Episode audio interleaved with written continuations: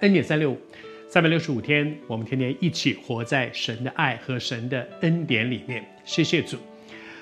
昨天和大家弟兄姊妹分享到说，耶稣在我们的面前有一个非常棒、很荣耀的，他好像走过这一段路，他做了一个生命当中极重要的决定。那个决定是放下自己，顺服主，跟从主，求主施恩待我们。当他说：“我愿意放下我自己想要的，我想得的那些人的要的那些荣耀，那些都去说主啊，愿你的名得荣耀的时候，这个时候很有意思啊。天上突然有这样的一个声音说：天上有一个声音说，他说我已经荣耀了。”我的名，然后我还要再荣耀。然后呢，耶稣怎么回应这个？这又是一个很大的事。哇！天上突然有圣经下来，回应主的这样子的一个祷告，主耶稣的祷告。接下来呢，耶稣跟大家讲说，这个声，你们刚刚听到一个神机有没有？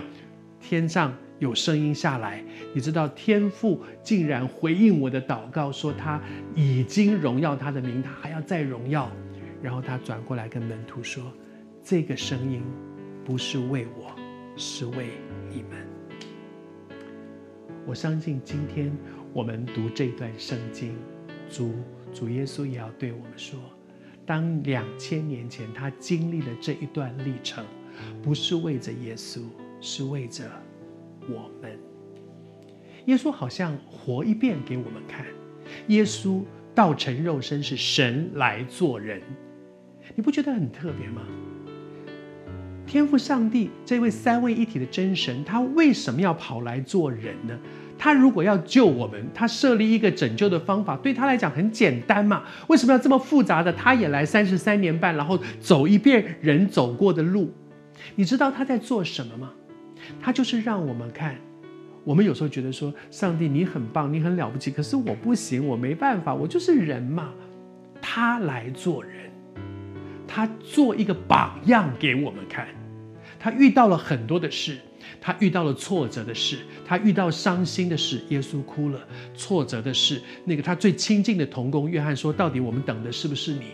他被打、被出卖，我们所碰到的许多事情，他通通走过一遍给我们看，然后让我们看见说，在这个过程当中，我们成为一个人，怎么样可以像这位道成肉身的耶稣基督一样。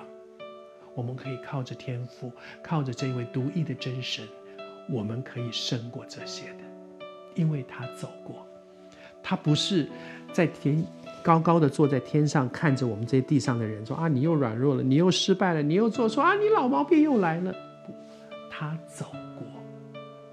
弟兄姊妹，你知道这件事多美吗？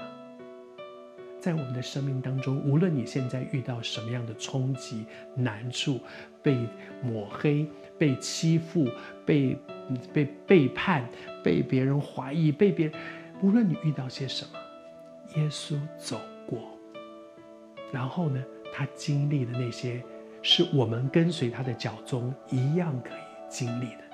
谢谢主，不论你现在遇到些什么，奉主的名祝福你，耶稣能够体会。而且他能够带你走过这段人生的低谷。